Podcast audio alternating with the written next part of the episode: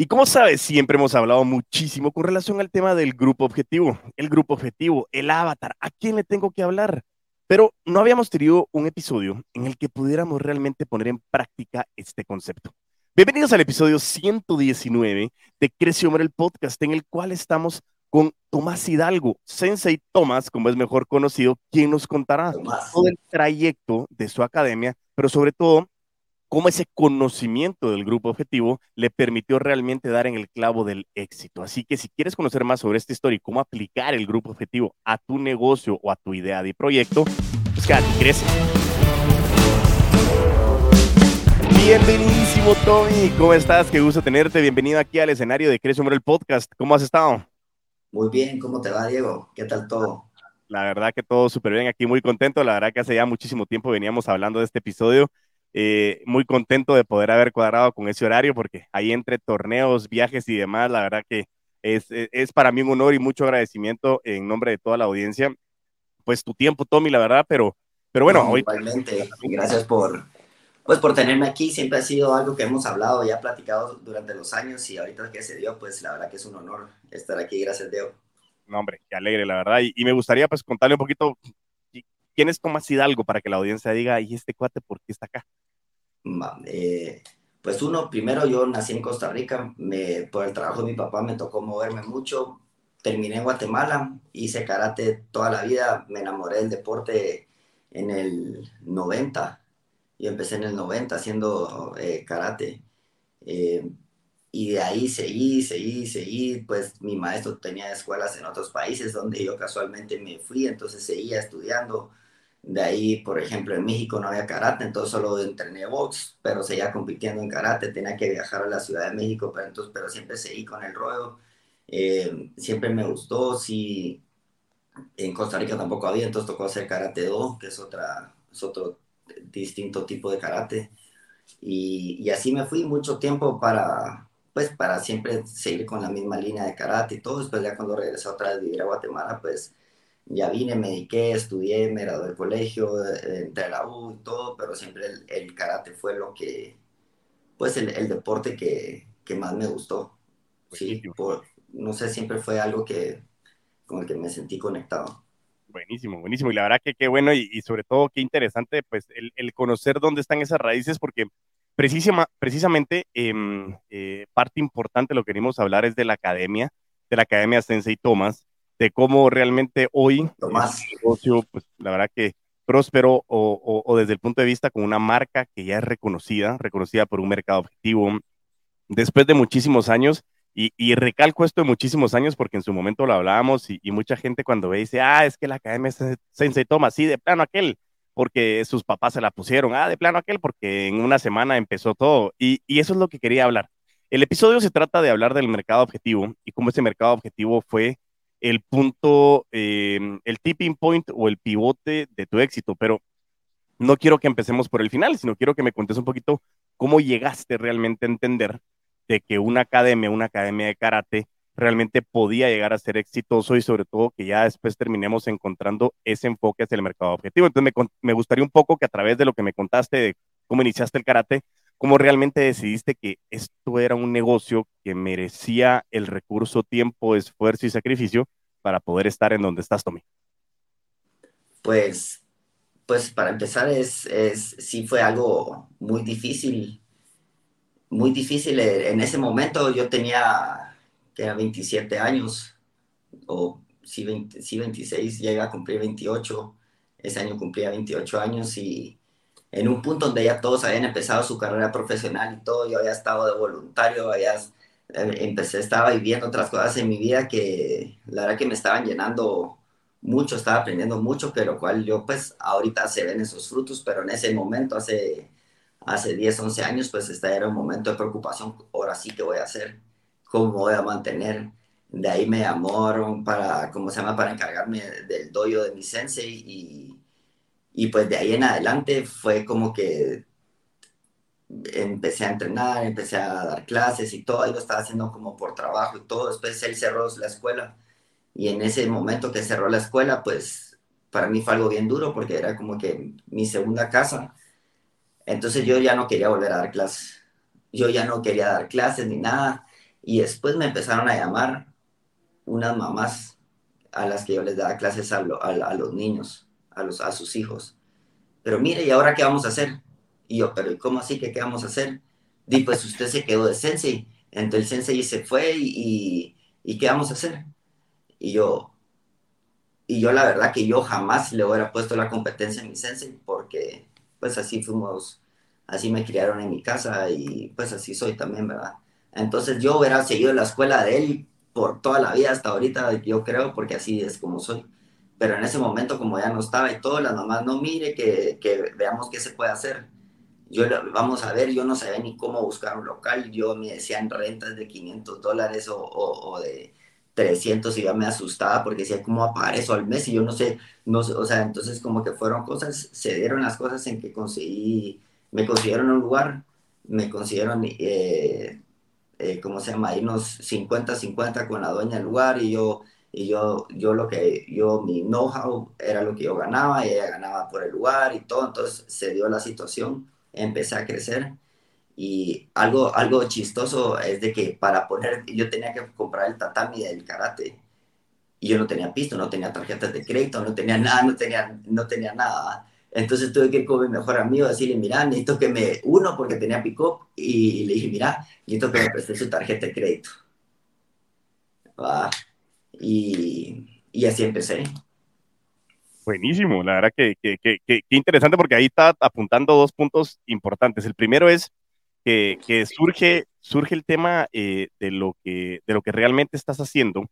Em, desde el punto de vista de que la academia de tu sensei ya no está y las mamás te dicen, bueno, sensei, seguilo vos. Y, vos tenías dos puntos importantes. Uno, pues no sabías nada, porque sencillamente habías estado enseñando, no sabías nada del giro del negocio, cómo formar el negocio. Y eso nos pasa muchísimas veces cuando queremos como empezar con, como emprender y queremos comenzar a ver qué podemos hacer. Eh, realmente es complicado el, el, poder hacerlo eh, de una manera idónea. Eh, y, y, y, dos, realmente tenías también el hecho de decir, bueno, no sé cómo hacerlo, y además de todo mi sensei no siguió, ¿será que realmente es un buen negocio? Entonces en la cabeza era como, no hombre, o sea, ya me están diciendo de que esto no funciona, ¿por qué voy a seguir?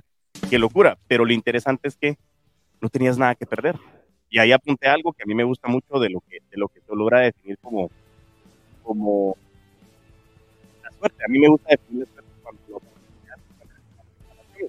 en este caso, tal vez no fue preparación de negocio, sino fue la pasión de enseñar la que bueno, realmente ya no está mi sensei, no es que le esté faltando la lealtad, pero quiero seguir con esto y creo que es una excelente manera de poder empezar a enseñar a la gente lo que.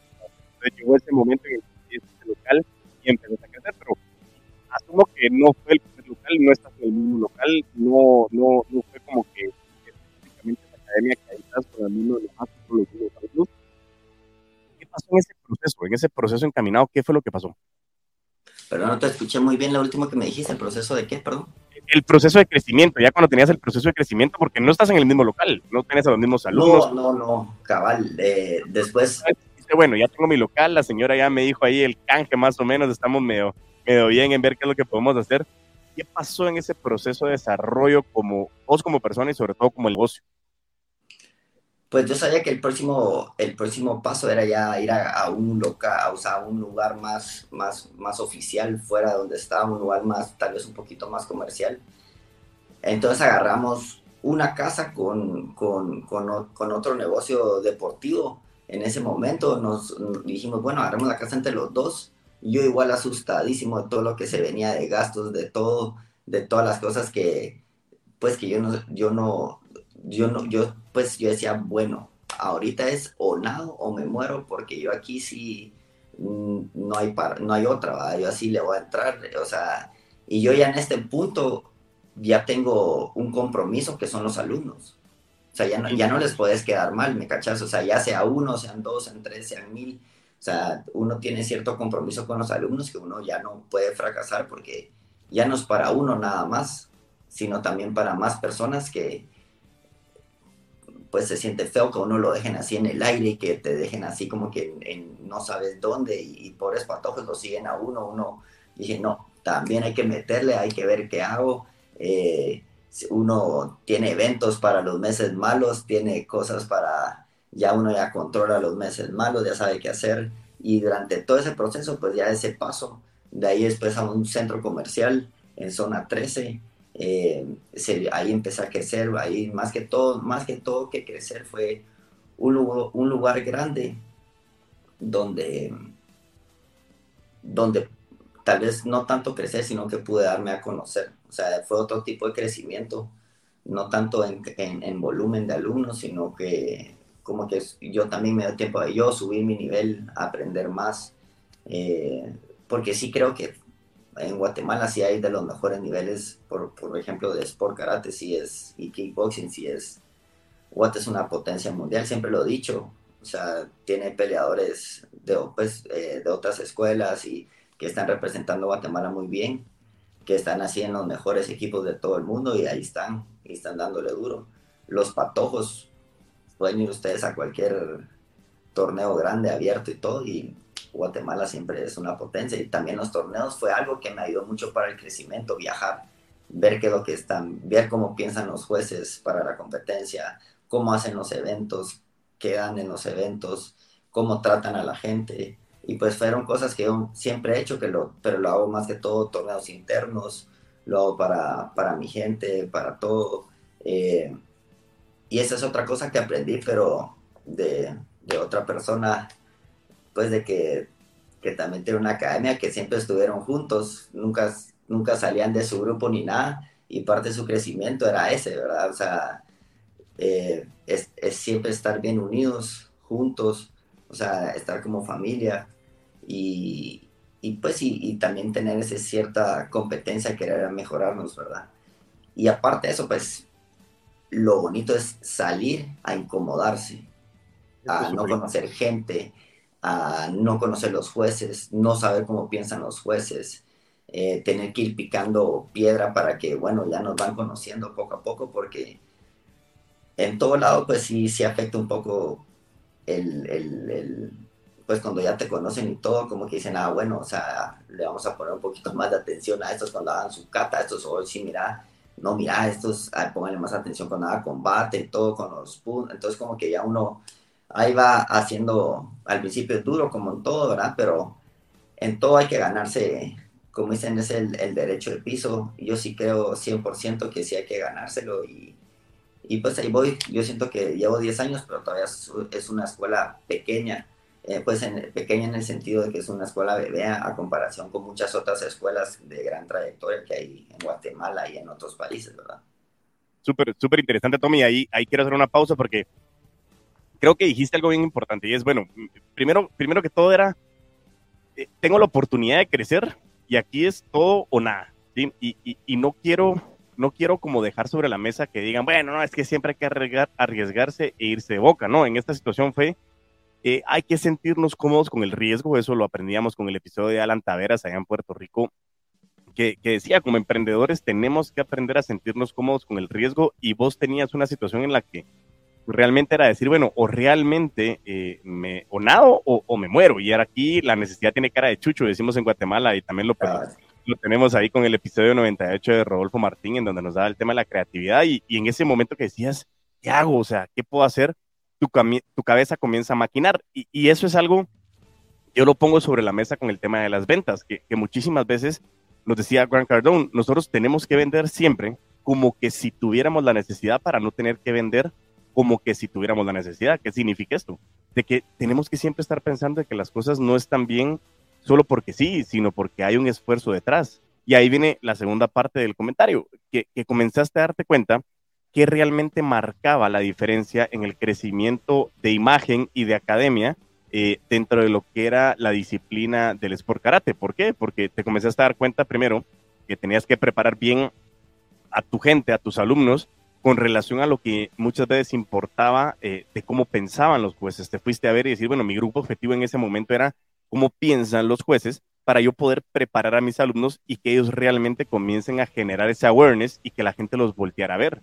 Porque es cierto, puedes ser excelente sensei, puedes tener excelente academia, pero si, si no tener resultados, también la gente se comienza a sentir un poco desmotivada. Y esa es una excelente analogía de la empresa. Formaste una comunidad, la comunidad de tus alumnos, pero fuiste muy hábil en encontrar cómo realmente determinar qué era lo que importaba en los torneos internacionales para que los alumnos dijeran, qué increíble, esto es algo que me está generando resultados. Entonces, la línea de Tomás, del 6 en Tomás, hay que seguirla. Y eso también, el hecho de que vas encontrando resultados, de que estás siendo muy detallista y disciplinado con las catas, con los combates y tener resultados, hace también de que el alumno se sienta mucho mejor, genere más confianza, genere mucho mejor entorno, tanto en sus amigos como en su familia, y comenzás a encontrar, como decía desde el inicio, o sea, las mamás eran las que decían, hey, yo quiero que mis hijos sigan adelante. Entonces, me pareció muy interesante esta parte en la que traías a colación ese concepto de prepararte sobre lo que era tu mercado, prepararte sobre lo que pensaban los jueces, lo que pensaban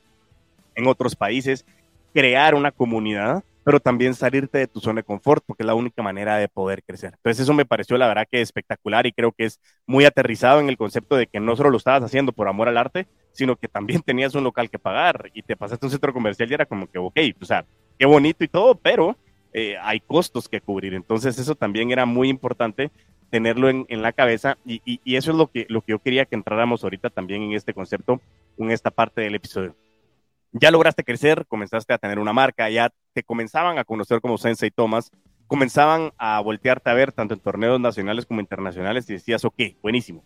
Pero ¿cómo hiciste ¿Cómo hiciste para que realmente, o sea, el hecho de que tuvieras ciertos alumnos, tenían los alumnos y entraban porque te iban conociendo o, en su momento me mencionaste que tenías alguna estrategia de marketing pensada para determinar realmente quién es el tomador de decisión, si lo quisieran volver de esta manera, eh, en el concepto de los alumnos que vos tenías. Entonces, me gustaría que entráramos un poquito más en cómo ese crecimiento, no solo de academia, sino como, como, como atleta, como sensei, como persona, eh, ¿cómo lograste generar esa confianza? Porque llevar a tu hijo a cualquier academia no ha de ser una decisión fácil. Ah, andate con este, no sé ni quién es Tomás, pero dale viaje. No creo que funcione así. Entonces, quería que me contaras un poquito ese concepto Cabal. de cómo tiene esa relación con el mercado objetivo.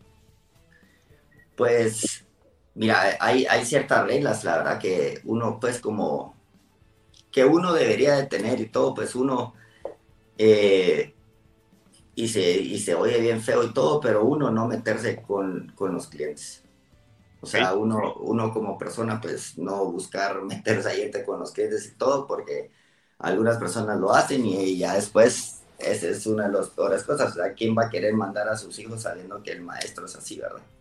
Totalmente. Entonces, entonces como que eso es uno, uno, número uno.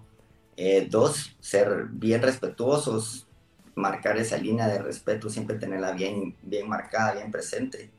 Eh, más que todo porque se tratan con familias, ¿verdad? O sea, se tratan con las familias y, uno está tratando con lo más importante de la casa, que son los hijos.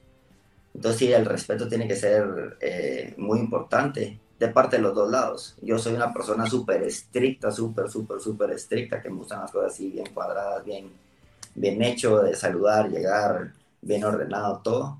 Eh, y, y, otra de las cosas es enfocarse, por ejemplo, hay cosas que uno tiene que entender. Los niños no manejan, los niños no escogen, entonces uno tiene que ver quiénes son los que manejan al niño y quiénes son los que escogen a dónde va y qué hace el niño. Okay. Entonces, los primeros años fue difícil, yo no, el, específicamente el primer año dije, bueno, yo voy a hacer todo el año y voy a hacer cero publicidad. Porque si yo duro un año, significa que lo que le estoy haciendo está bien. Ok, interesante. Eso es el primer año. Después, en, en, el, cuando ya terminé el primer año, le entré así publicidad en Facebook y esto me di cuenta, no, esta no es mi, aquí no es mi target, aquí no le estoy entrando, entonces dejé hacer publicidad en Facebook. Con, de ahí un año, par de años después abrí Instagram. Ok. Entonces, como que mi lado como que de publicidad y todo que mejor me ha funcionado y más me ha funcionado ha sido esto. Tuve también eh, publicidad en unas revistas y todo por dos años y nunca llegó nadie. por eso, o sea, uno va dándose cuenta pues con los estudios y parte de esto en este negocio de que no hay un manual, no hay una manera que te diga, ah, sí, mira, anda a la universidad y estudias cómo manejar un dojo, cómo manejar un deporte, o sea, pues un, un equipo o, o todo eso, o sea, no, tal vez aquí en Guatemala no hay, pues, eh, eh, no es mala idea hacerlo, ¿ah? pero lo que digo yo es de que tocó mucho ir, ir probando, viendo qué sirve, ver qué no sirve, eh, lo cual para mí no fue, no fue gran cosa, sino pues ya sabía que iba contracorriente y todo, entonces para mí era como que bueno, aquí se me trabó, vamos aquí, probamos acá, vamos acá, o a veces probaba dos al mismo tiempo, se caía una, seguía con la otra, y, y así la cosa es que, y parte de eso siempre, la verdad es que tener, es bien, tener buena relación con, con los padres de familia, con las mamás, es, es, es algo muy importante. Eh, y, más que todo porque sin el apoyo de las mamás y de los papás, yo no hubiera tenido el crecimiento que tengo, o sea, que tuve y que sigo teniendo porque es gracias a ellos, o sea, en el sentido de que yo aprecio lo que ellos hacen, yo, yo no soy mucho de, de, de clases privadas porque yo creo que si están pagando la clase, pues hay que darle esa calidad de clase y todo, yo prefiero contratar a otro sensei y todo para eso, eh, por lo mismo que soy lleno a osadas con eso para darle a los patojos la mejor calidad me cuesta un montón encontrar senseis porque no, no querés poner a cualquier persona a dar, no sabes dónde vienen, entonces hay muchos factores a la cual poner a alguien, o sea, muchas cosas que hay que ganarse para poder, como les digo yo, o sea, querés darle clases a un niño, pero es eso es, es también un privilegio, o sea, no, no es de que, ah, sí, yo porque soy cintanera voy a llegar, no, un mal modo o algo así puedes motivar a alguien, le puede cambiar puede ser que sea buenísimo en karate o, que sea tal vez no sea tan bueno, pero en el futuro va a ser bueno, que es, eso es lo que hace la constancia y disciplina, ¿verdad?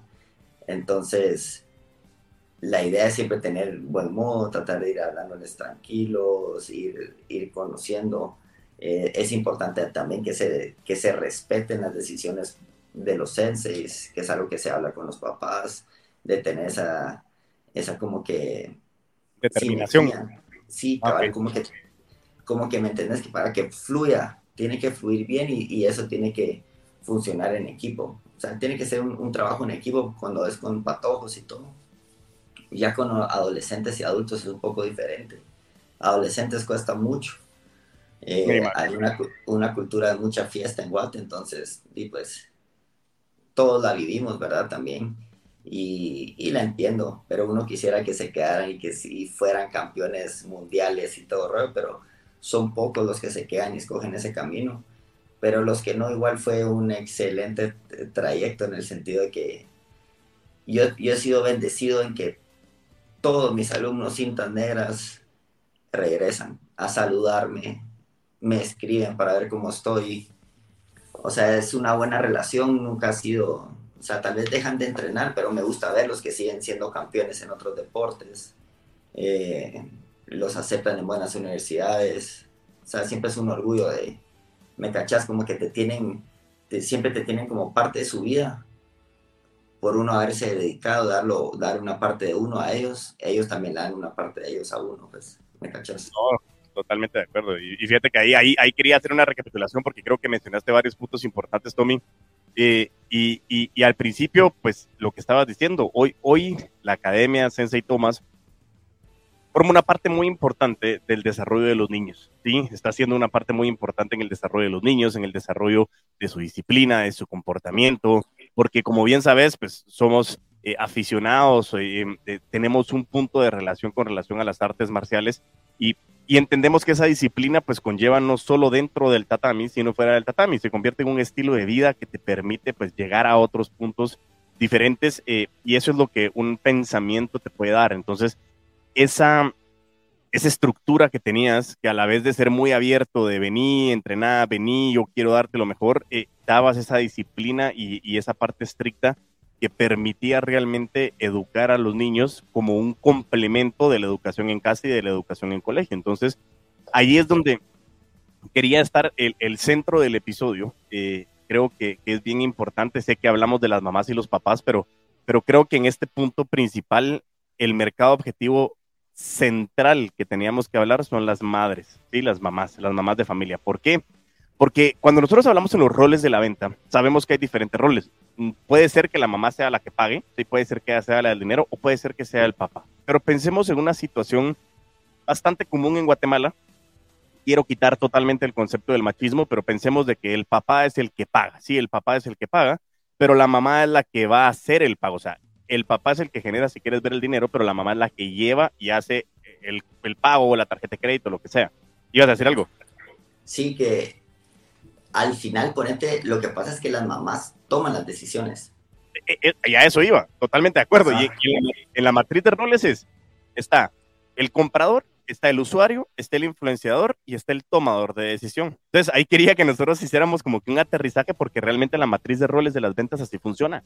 Y si vos querés ver el comprador, puede ser el papá, el usuario es el niño, el influenciador puede ser otra mamá que dijo, mira, yo estoy con Sensei Thomas, mete a tu hijo porque la verdad que me ha ido súper bien. Y la tomadora de decisión es esa mamá que está pagando, que está llevando al niño, que tiene que tener su horario estructurado, porque así funciona. No te digo que sea trabajo de mamás en lo más mínimo, pero así ha sido culturalmente, donde las mamás son las que llevan a los niños, traen a los niños. Eh, yo he visto también posiblemente, y me lo podrás decir ahora, que también hay papás que lo hacen y papás muy involucrados. Poco a poco lo han ido involucrando muchísimo más.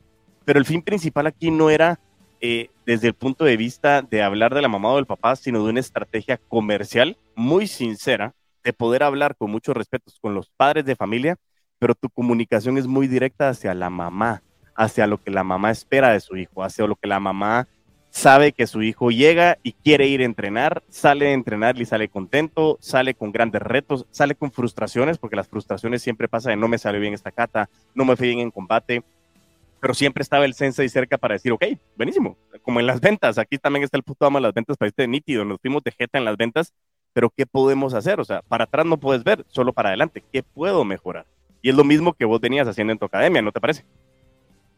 Sí, cabal, o sea, como que es, es, es la verdad que mucho eso va a lo que te decía, como que iba viendo y, y, y algo que, pues, que uno ve o sea, ya estudiando un poco marketing y todo, es el tema como que, pues yo no tengo un supermercado, por decirlo así, pero como que me enfoqué mucho en, en eso, pues, o sea, un supermercado se encarga de hacer publicidad para la, para la mamá, por, tal vez antes más que ahora, pues.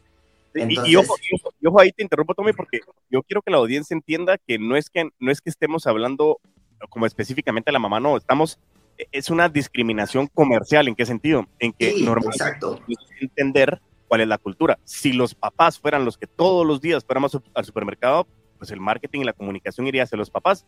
Pero hoy la mamá, pues ha tomado ciertas decisiones y realmente es el núcleo de la familia, entonces es entender que realmente mi comunicación va hacia la tomadora de decisión. ¿Por qué? Porque si la mamá viene y le dice, mira, es que va a ir a donde Sensei Thomas, el papá es como, bueno, o sea, ok, ¿qué vas a decir? No, no, yo, anda, o sea, si estás contenta, si mi hijo está contento, si mi hijo está compitiendo, yo lo puedo ir a ver los fines de semana, yo lo puedo ir a ver a los combates, o sea, e, eso realmente es importante. Entonces, solo quería hacer una pausa ahí, te interrumpía con el tema del supermercado porque quiero que la audiencia entienda de que al final las ventas y el mercadeo así tiene que ser. No es, ay, es que qué pena, no. Pena robar, regresar sin nada y que me cachen. Aquí el enfoque es a quién tengo que hablar para que tomen una decisión de que mi academia crezca, cómo le voy a hablar y cómo voy a tener un lenguaje de comunicación idóneo hacia la persona que toma la decisión. Eso es muy importante que lo tengamos claro siempre en cualquier negocio y que en este momento lo que estamos diciendo es, precisamente, Sensei Thomas lo que hizo fue, ¿quién toma la decisión? Pues la mamá normalmente. Entonces, ¿a quién le voy a hablar? A la mamá normalmente. Así que te permito que continúes ahí con tu analogía del supermercado, Tommy.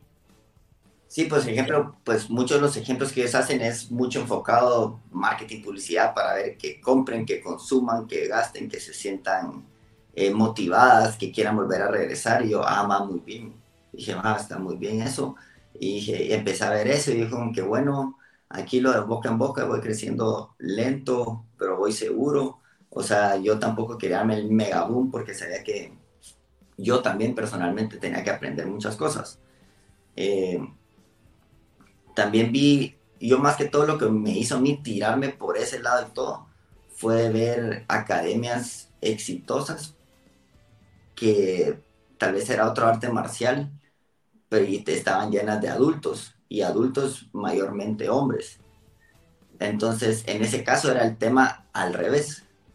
Entonces decía, bueno, esa escuela tiene un montón de adultos y cuando le empezó a crecer los niños fue porque los adultos dijeron, mi hijo usted va a entrenar porque su papá, usted y yo entrenamos en el mismo lugar, entonces entrenamos juntos. punto. Ahí la mamá no tiene voz ni voto.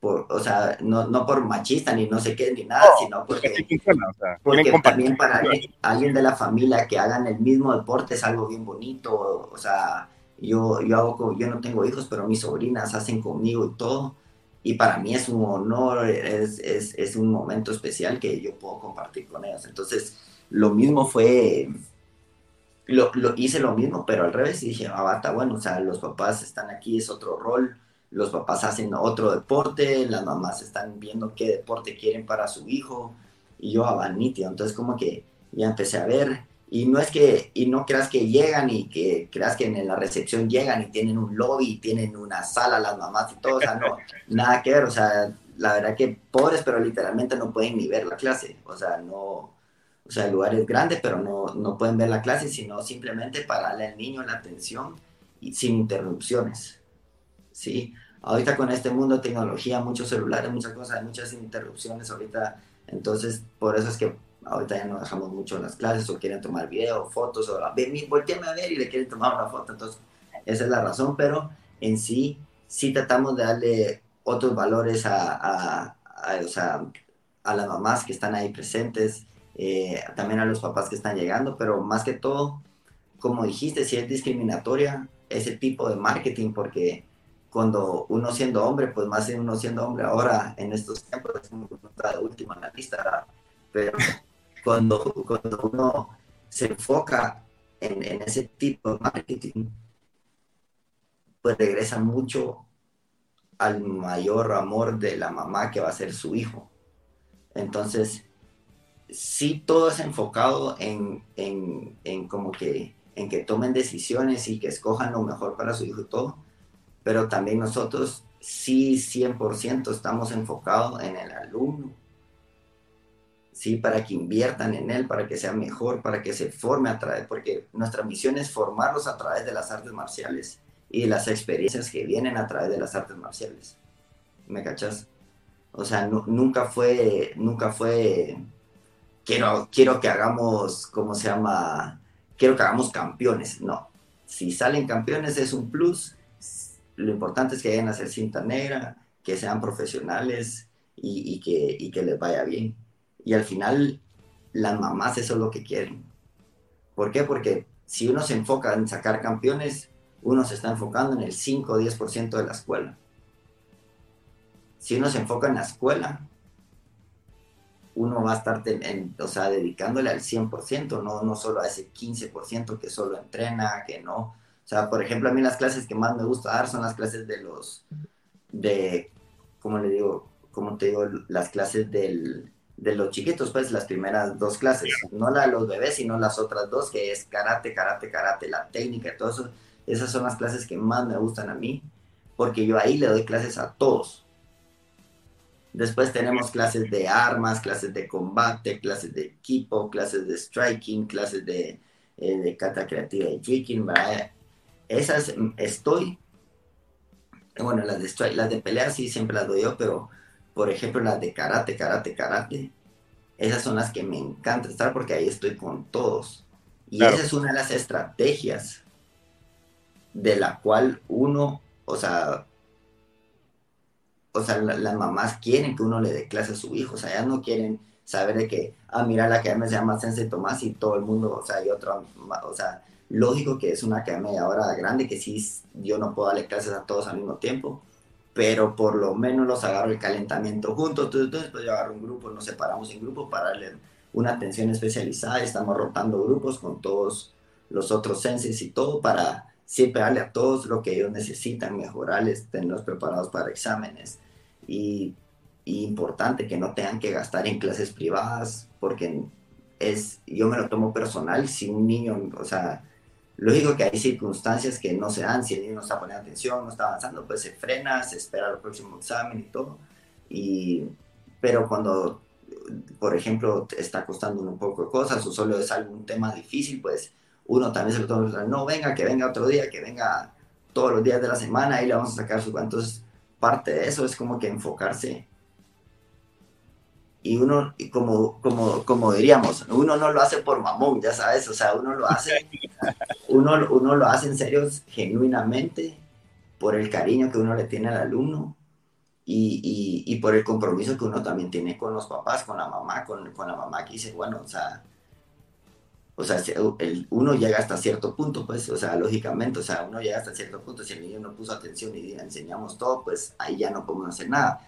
Pero si sabemos que no está poniendo atención, pero igual le tratamos de meter un poco más y decir, mira, Patojo, meter un poco más y todo, funcionan mejor las cosas, ¿verdad? O sea, uno también tiene que dar un poco más y, y las cosas siempre se van a dar. Y yo creo que ese, ese dar un poco más es algo, que, pues que a mí, yo lo hago sin, sin ningún problema, la verdad que me encanta. Y creo que también esa es una de las cosas que ha permitido tener esa buena relación pues con las mamás y, y, y enfocarme en que, que ellas estén tranquilas, que estén felices de dejar a su hijo en un lugar, que se sientan seguras de dejarlos ahí, de saber de que pues de que a veces uno es, pues a veces uno hasta más aprensivo se pone con ellos porque, porque no son de uno y les digo, no hagan eso, me los van a cobrar como nuevos, les digo yo a los patojos, va. Eh, así les digo yo literalmente, no hombre, no hagan esa locura, no, tranquilícense, relájense y todo, porque muchas veces vienen y están así que quieren saltar, hacer, deshacer patadas voladoras y no sé qué, no sé cuánto, y no tranquilícense, ahorita es solo la primera hora, va. Entonces, ajá, entonces es, es, es, un, es un enfoque, como te digo yo, o sea, diferente a todo lo demás, ¿verdad? O sea, porque otra cosa que me sirve es como que no el tipo de publicidad. Nosotros tenemos publicidad, o sea, yo casi ni salgo en las fotos tampoco. O sea, si se mete, no, no me gusta a mí, la verdad, salir en ese tipo de cosas y todo. Eh, de ahí el, los niños los tratamos de enfocar así como que tan directo y todo, porque sí,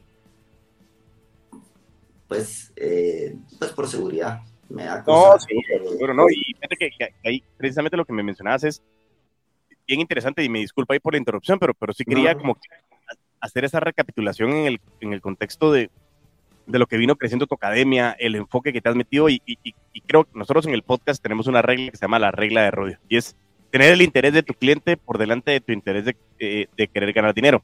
Entonces esa regla de Rodio lo que hace es, es, marcarnos lo que estabas diciendo, es decir, vos te convertís en el responsable del desarrollo de la disciplina de los niños dentro de la academia y que lógicamente no todos tienen la misma habilidad. Hay, hay quienes nat, de, una manera nata tienen una mejor facilidad de aprendizaje y aplicación, a quienes no. Pero es, es válido y me gustó mucho lo que dijeras, es yo me enfoco en ver cómo de una manera personalizada trato de acompañar a ese alumno para que pueda seguir mejorando. Uno, porque quiero que mejore. Dos, porque sé que es una estrategia que me va a permitir a mí pues generar más confianza con mi, con mi tomadora de decisión, en este caso la mamá.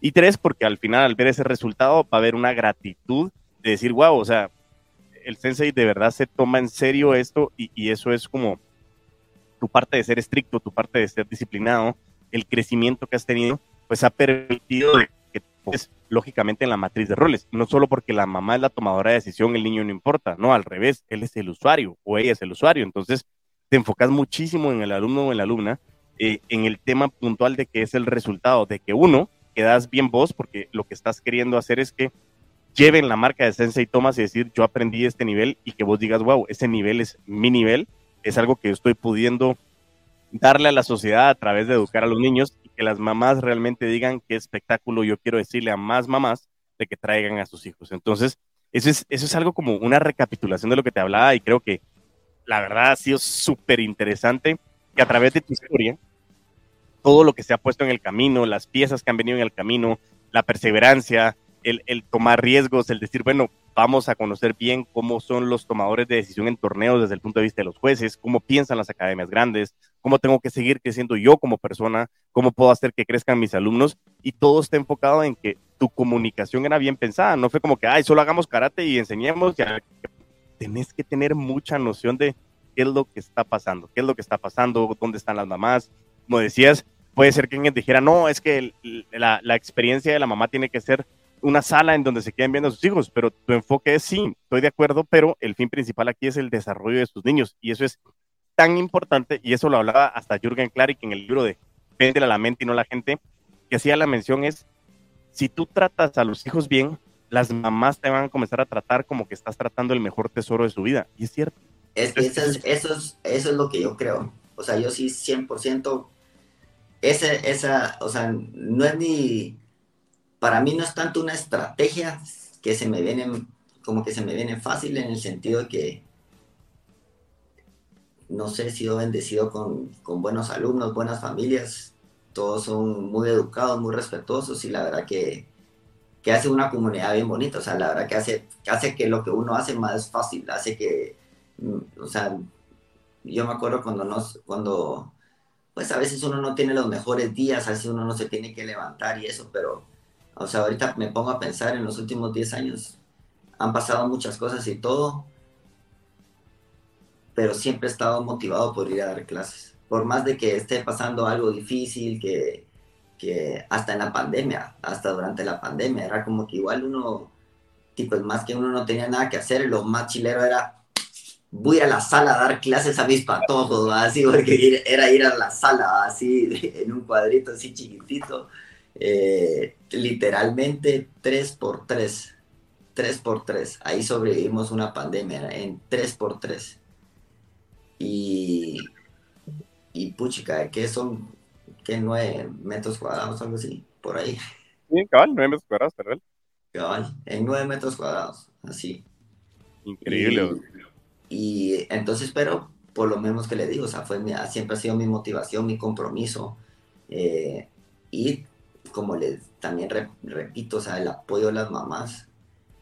Y pues de seguro ven, ven eso, pues, o sea, y, y yo no lo hago para que, como que, ay, quiero que vean que, quiero que, o sea, yo no hago las cosas buenas y me tomo videos haciendo las cosas buenas y después las subo así como... Oh, seguro, eso sí me Así como está de moda ahorita, ¿me entendés? No, o sea, las, las cosas se hacen y sin, sin esperar nada a cambio y, y, y, al revés, recibo más a cambio porque, pues porque los niños hablan, los niños cuentan, ¿verdad? Entonces, la verdad que y no solo ellos, sino también adultos, uno llega a hacer buenas amistades ya con, pues con adultos que llegan a entrenar, con, con gente de otras artes marciales también, que uno comparte ciertos lineamientos, eh, o sea, varias maneras de pensar, pues que hace que uno pueda, pues pueda alinearse, compartir, tener conversaciones y todo. Buenísimo. No, eso, eso, eso creo que, creo que es un valor agregado muy fuerte, Tommy. De verdad que ha sido un episodio en el que nos han enseñado muchísimo a través de una excelente historia, a través de un crecimiento, a través de una pasión por una disciplina, por un arte marcial, por entender de esto se podía convertir en negocio, por conocer bien quiénes eran los tomadores de decisión, por enfocarte bien en tu usuario, que al final era darle esa calidad de lo que estás esperando. Y aunque no lo hagas pensando en tu nombre, pero siempre lo haces pensando en tu nombre desde el punto de vista de que te voy a dar lo mejor porque así me educaron, así soy yo, y, y yo quiero que te lleves esa marca siempre de de esa integridad, de esa congruencia, de esa lealtad que le tenías a tu sensei, que también querés que tus alumnos tengan y que hoy que te lo han demostrado que lo tienen, y aunque no estén dentro de la academia o sigan entrenando con vos, esa, esa conexión realmente es algo muy importante que has logrado alcanzar con tus alumnos. Y eso realmente pues marca muchísimo. Ha sido, ha sido un, un episodio de muchísimo aprendizaje con ese mercado objetivo, el pensar en ese marketing a quien está tomando la decisión, hablar de la matriz de roles, que es una de las herramientas que nosotros enseñamos eh, en la certificación de vendedores de alto rendimiento del método VAR. Eh, y realmente es algo que, que, nos has dado muchísima información, Tommy. Y a mí como me gusta, eh, me gustaría, antes de que lleguemos a la finalización, es si alguien de repente está escuchando el episodio y dice, wow, o sea, qué interesante, yo estuve compartiendo ahí, ahorita voy a compartir de nuevo el Instagram de Sensei Thomas, pero ¿cómo me puedo poner en contacto? O sea, si de repente hay una mamá, tenemos una audiencia muchísimo más amplia de mujeres, o sea, tenemos un altísimo porcentaje de mujeres que nos escuchan y que nos siguen en redes. Entonces, ¿cómo realmente puede la gente decir, si estoy en Guatemala y yo quiero ir a conocer la academia, qué puede hacer? Además de, lógicamente, seguir este Instagram que estoy poniendo en pantalla como arroba sensei Thomas para que puedan seguirlo. Cuéntanos un poco más de cómo llegar a la academia. Estamos situados en, en, en, en Avia, zona 10. Eh, estamos en el tercer nivel de Ave Zona 10, a la par de Géminis, para los que conocen, ahí en la zona viva. Eh, es un lugar bien céntrico que acerca de llegar desde zona 16, zona, zona, zona 14, zona 13. O sea, sí tiene mucho acceso por ahí, lo cual hace, ha ayudado mucho en el crecimiento también. Eh, también lo más fácil y lo mejor en lo que hemos visto que más enfocados están ahora por toda la tecnología y todo, la verdad que ha sido el Instagram. Eh, también tenemos eh, el, el, WhatsApp, que ahí lo, también lo encuentran en el Instagram, ahí tienen toda la información. Eh, a veces sí tenemos email y todo es senseitomás.14 en números arroba gmail.com. una vez muy, muy poca gente nos escribe, la gente ahora es full Instagram, le encanta solo toda la información le encanta solo por Instagram y todo y cualquier cosa, igual podemos pasar de Instagram, se pasa a WhatsApp, eh, no hay ningún problema, pero normalmente el primer approach, el primer manera de contactarnos de lo que hace la gente o, o les dicen y llegan o por medio de Instagram. Ese sí, ahí está bien el, email. Buenísimo, entonces ahí como, como lo pudimos ver, Tommy, la verdad que pusimos el Instagram, arroba Sensei Tomás, para que puedan seguirlo. Eh, también aquí está el correo electrónico por si alguien también tiene ese medio de comunicación, senseitomás.14 arroba gmail.com, para que puedan comunicarse con el Sensei Tomás y que puedan pues ir a conocer esta experiencia, esta historia que empezó desde unas mamás que le decían, ¿y ahora qué vamos a hacer para continuar con esto y seguir dando clases? Y la pasión y el amor a una disciplina, que puedan llegar a vivir esto y sobre todo comenzar a darle un nuevo ambiente de desarrollo a sus hijos y que puedan crecer bajo una disciplina de crecimiento y de enfoque personalizado a través de, una, un arte marcial que ha marcado mucho el nivel de Guatemala y a nivel mundial. Así que, Tommy, de verdad que no te imaginas eh, el agradecimiento que tengo, el agradecimiento de la audiencia de lo que nos has podido pues brindar en este tiempo, la historia, eh, el tiempo que nos tomó llegar a este episodio, pero creo que le estamos regalando muchísima información valiosa a la audiencia. Te agradezco muchísimo por todo eh, y no sé si gracias. un final para poder cerrar este episodio. No, pues nada más que, que, agradecerte, la verdad que ha sido un honor estar aquí, es algo que, como dijiste, que hemos hablado por mucho tiempo, espero que lo podamos volver a repetir, hablar de otros temas, eh, me encantaría, me la pasé muy bien y, y, a la orden, aquí estamos, cuando quieran llegar a practicar, aprender, ahí estamos, estamos en Avia, ya saben, y con gusto. Espero volver a estar acá. Buenísimo, Tommy, te lo agradezco muchísimo. Y como siempre me gusta cerrar el episodio, recuerden también seguir las redes de El Puto Amo de las Ventas, como arroba Puto Amo de las Ventas en Instagram y en TikTok, y en Facebook, LinkedIn y YouTube como Creció el Podcast. Y mientras tanto nos volvemos a escuchar y a ver, a vender con todos los poderes.